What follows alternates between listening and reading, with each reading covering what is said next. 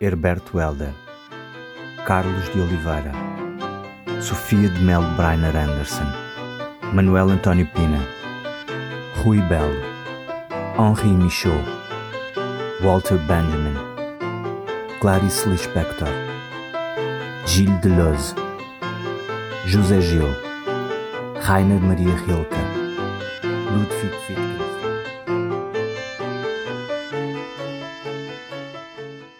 Bem-vindos a Aforismos Espaciais. A semelhança do conto de Sofia do programa anterior, trago comigo Ouvi a Galinha de Clarice Lispector há vários anos. E sempre que volto a este conto, descubro coisas novas, novos sentidos. O Ricardo Vaz Trindade, ator e dramaturgo, lê-nos um excerto. De manhã, na cozinha, sobre a mesa, vejo o ovo. Olho o ovo com um só olhar Imediatamente percebo que não se pode estar vendo um ovo. Ver um ovo nunca se mantém no presente. Mal vejo um ovo e já se torna ter visto um ovo há três milénios. No próprio instante de se ver o ovo, ele é a lembrança de um ovo. Só vê o ovo quem já o tiver visto. Ao ver o ovo, é tarde demais. Ovo visto, ovo perdido. Ver o ovo é a promessa de um dia chegar a ver o ovo. Olhar curto e indivisível, se é que há pensamento, não há. Há o ovo. Olhar é o necessário instrumento que, depois de usado, jogarei fora. Ficarei com o ovo. O ovo não tem um si mesmo. Individualmente ele não existe. Ver o ovo é impossível. O ovo é supervisível, como há sons supersônicos. Ninguém é capaz de ver o ovo. O cão vê o ovo. Só as máquinas veem o ovo. O guindaste vê o ovo. Quando eu era antiga, um ovo pousou no meu ombro. O amor pelo ovo também não se sente. O amor pelo ovo é supersensível. A gente não sabe que ama o ovo. Quando eu era antiga, fui depositária do ovo e caminhei de leve para não entornar o silêncio do ovo. Quando morri, tiraram de mim o ovo com cuidado. Ainda estava vivo. Só quem visse o mundo veria o ovo. Como o mundo, o ovo é óbvio. O ovo não existe mais. Como a luz da estrela já morta, o ovo propriamente dito não existe mais. Você é perfeito, ovo. Você é branco. A você dedico a primeira vez. Ao ovo dedico a nação chinesa. O ovo é uma coisa suspensa, nunca pousou. Quando pousa, não foi ele quem pousou. Foi uma coisa que ficou embaixo do ovo. Olho o ovo na cozinha com atenção superficial para não quebrá-lo. Tomo o maior cuidado de não entendê-lo. Sendo impossível entendê-lo, sei que se eu o entender é porque estou errando. Entender é a prova do erro. Entendê-lo não é um modo de vê-lo. Jamais pensar no ovo é um modo de tê-lo visto. Será que sei do ovo? É quase certo que sei. Assim, existo, logo sei. O que eu não sei do ovo é o que realmente importa. O que eu não sei do ovo me dá o ovo propriamente dito. A lua é habitada por ovos. O ovo é uma exteriorização ter uma casca é dar-se. O ovo desnuda a cozinha, faz da mesa um plano inclinado. O ovo expõe. Quem se aprofunda num ovo, quem vê mais do que a superfície do ovo, está querendo outra coisa. Está com fome. Ovo é a alma da galinha. A galinha desajeitada, o ovo certo. A galinha assustada, o ovo certo, como um projétil parado. Pois ovo é ovo no espaço. Ovo sobre azul. Eu te amo, ovo. Eu te amo como uma coisa nem sequer sabe que ama outra coisa. Não toco nele. A aura de meus dedos é que vê o ovo. Não toco nele. Mas dedicar-me à visão do ovo seria morrer para a vida mundana. E eu preciso da gema e da clara. O ovo me vê. O ovo me idealiza. O ovo me medita. Não. O ovo apenas me vê. É isento da compreensão que fere. O ovo nunca lutou. Ele é um dom. O ovo é invisível a olho nu. O ovo terá sido talvez um triângulo que tanto rolou no espaço que se foi ovalando. O ovo é basicamente um jarro. Terá sido o primeiro jarro moldado pelos etruscos? Não. O ovo é originário da Macedónia. Lá foi calculado fruto da mais penosa espontaneidade. Nas areias da Macedónia, um homem com uma vara na mão desenhou-o e depois apagou-o com o pé nu. Ovo é coisa que precisa tomar cuidado. Por isso, a galinha é o disfarce do ovo. Para que o ovo atravesse os tempos, a galinha existe. Com o tempo, o ovo se tornou um ovo de galinha. Não é. Mas, adotado, usa-lhe o sobrenome. Deve dizer-se o ovo da galinha. Se se disser apenas o ovo, esgota-se o assunto e o mundo fica nu. Em relação ao ovo, o perigo é que se descubra o que se poderia chamar de beleza, isto é, sua veracidade. A veracidade do ovo não é verosímil. Se descobrirem, podem querer obrigá-lo a se tornar retangular. O perigo não é para o ovo, ele não se tornaria retangular. Nossa garantia é que ele não pode. Não pode é a grande força do ovo. Sua grandiosidade vem da grandeza de não poder, que se irradia como um não querer. Mas quem lutasse por torná-lo retangular estaria perdendo a própria vida.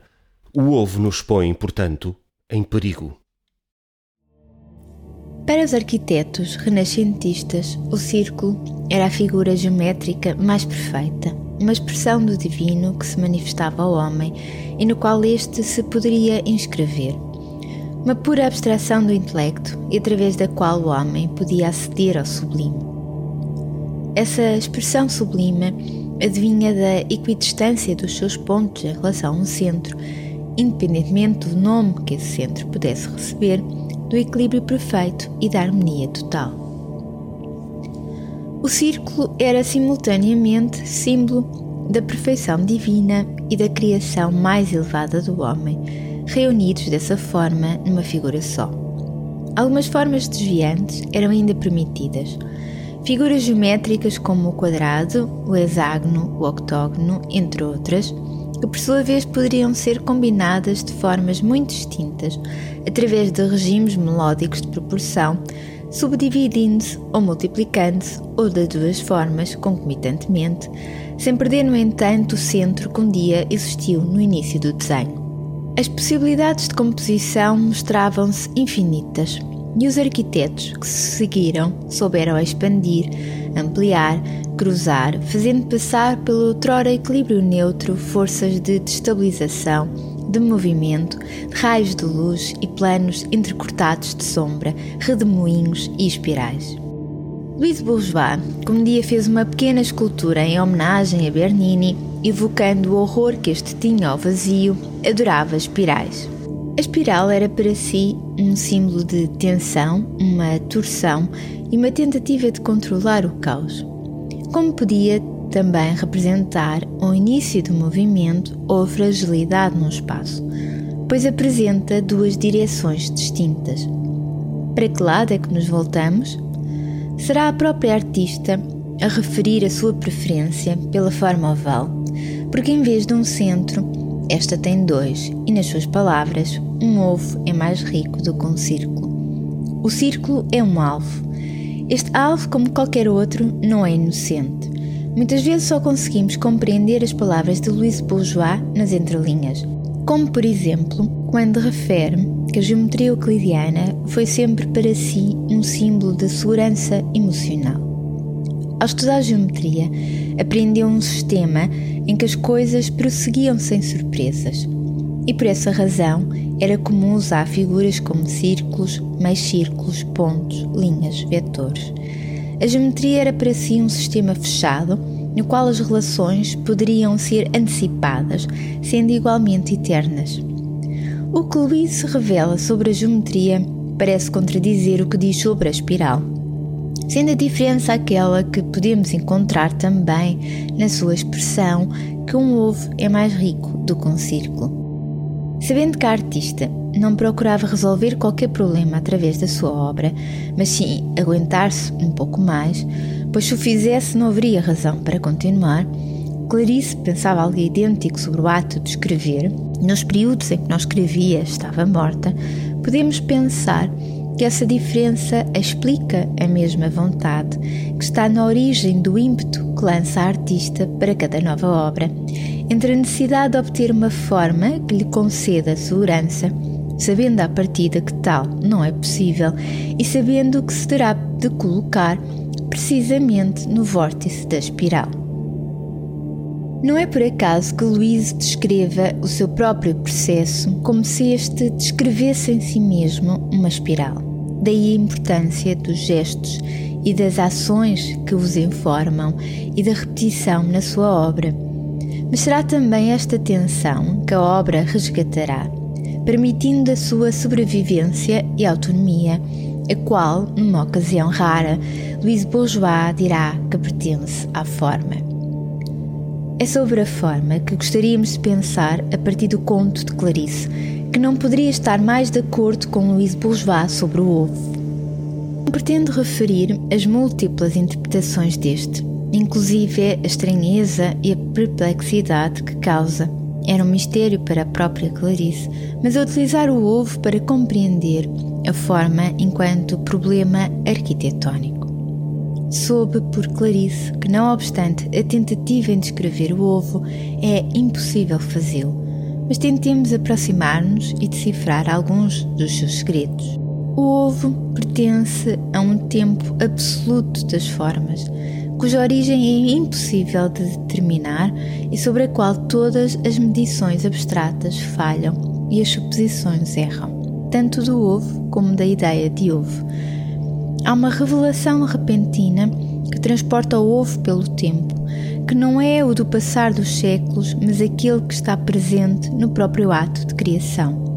Tal mistério que o ovo encerra e a magia que contém.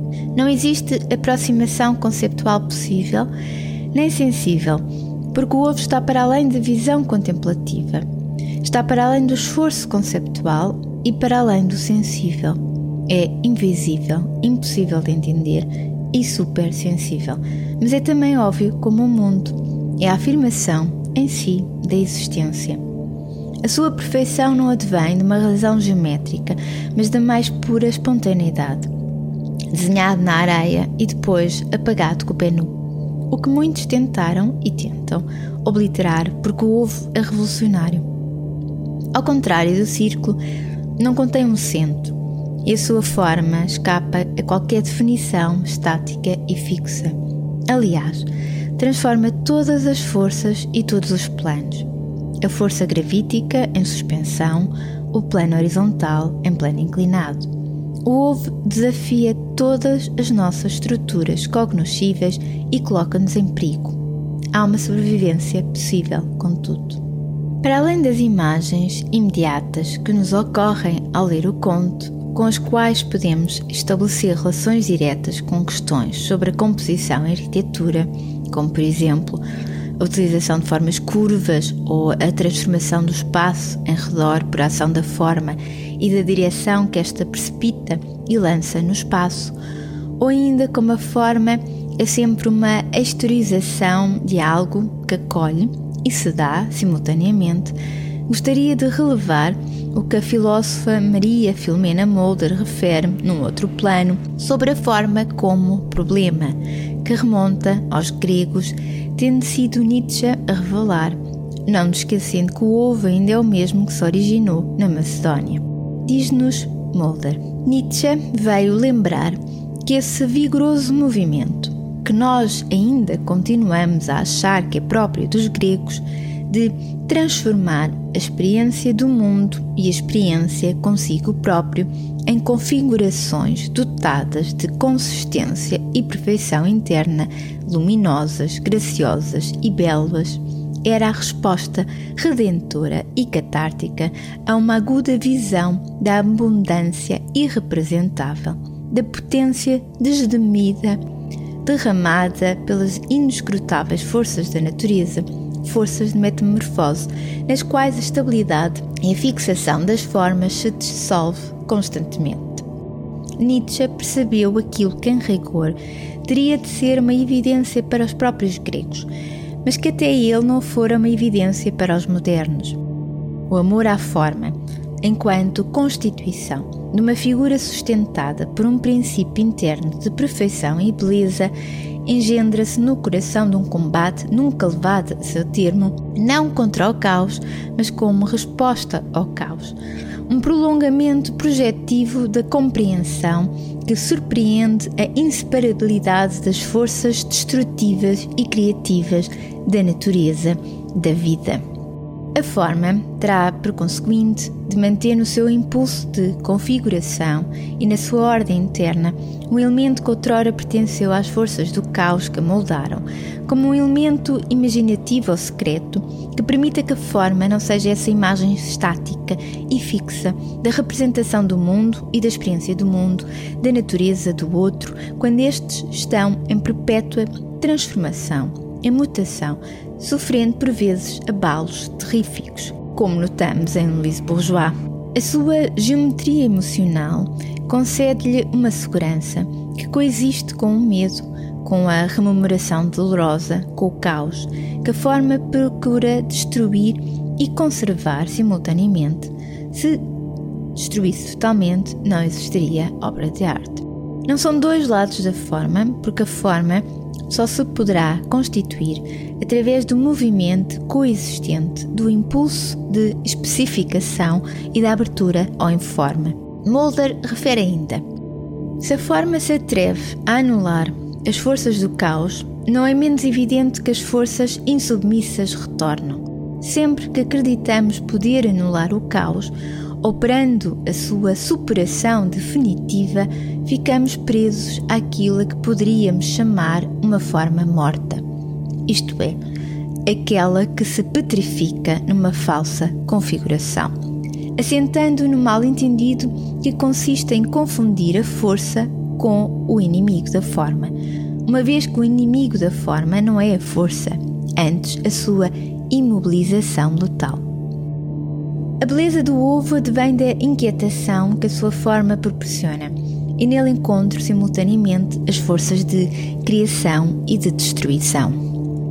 Ele constitui-se nesse limiar, o mesmo que permite a Clarice, no conto, alternar entre a ideia de ovo ou ovo abstrato e ovo concreto ou ovo alimento. A forma em arquitetura deverá procurar constituir-se igualmente nesse limiar Respondendo certamente a problemas concretos, a mesa definirá sempre um plano horizontal através de configurações mais ou menos precisas e estáveis, nas quais encontramos um esforço de permanência, que é o habitar.